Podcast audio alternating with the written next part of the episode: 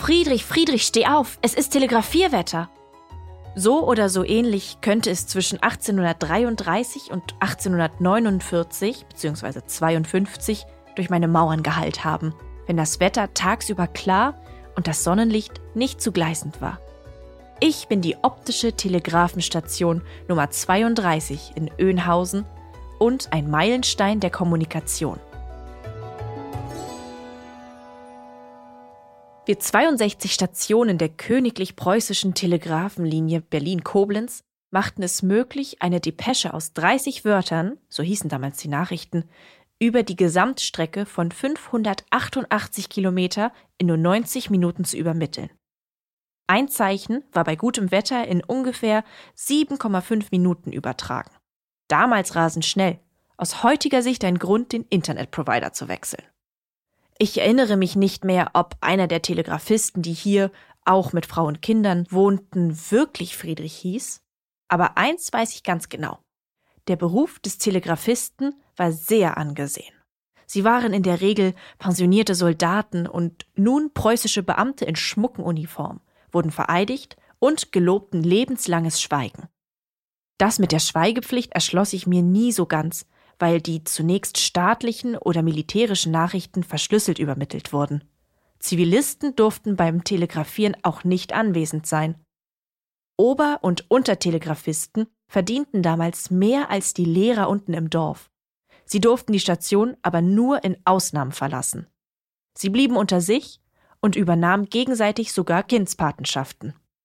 Man sagte damals, das Telegrafieren sei kein Geschäft, das jeder erfüllen könne, der darauf abgerichtet sei.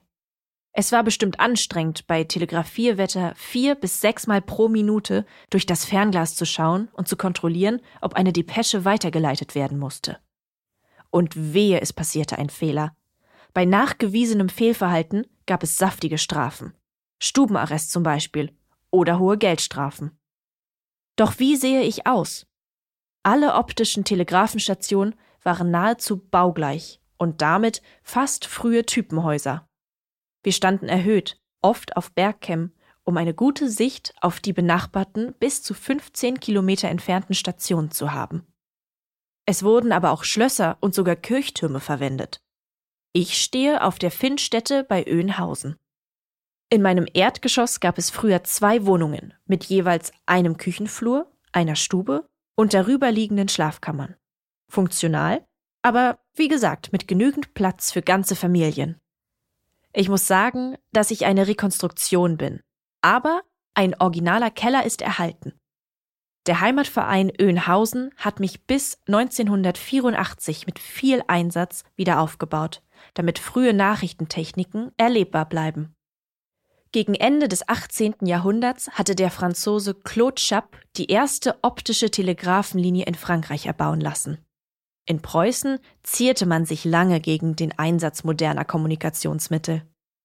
Schnelle Nachrichtenübermittlung wurde notwendig, als Preußen 1815 durch die Provinz Rheinland und Westfalen so groß geworden war, dass militärische Nachrichten zur Grenzsicherung gegen Frankreich und Belgien mit Pferd und Reiter zu lange brauchten. Von außen betrachtet bin ich ein Mast auf einem Turm mit drei großen Doppelarmen, den sechs sogenannten Indikatoren. Die Doppelarme werden beim Telegrafieren unterschiedlich eingestellt und ergeben die zu übermittelnden Zeichen. Mit meinen Doppelarmen können 4096 Zeichen als Zahlen, Buchstaben, Silben, Wörter oder als ganze Sätze dargestellt werden. Zum Schluss noch eine kleine Anekdote.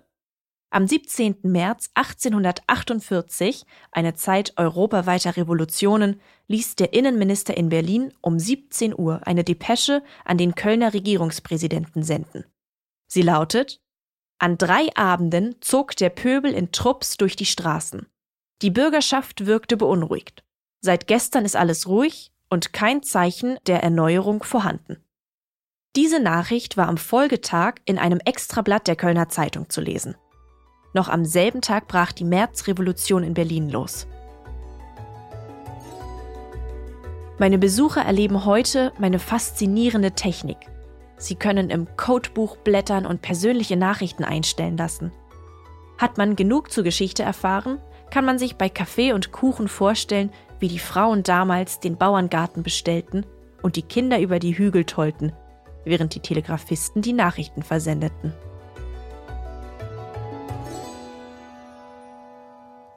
Diese Folge des Podcasts Das sprechende Denkmal wird Ihnen präsentiert von Westlotto und dem Westfälischen Heimatbund.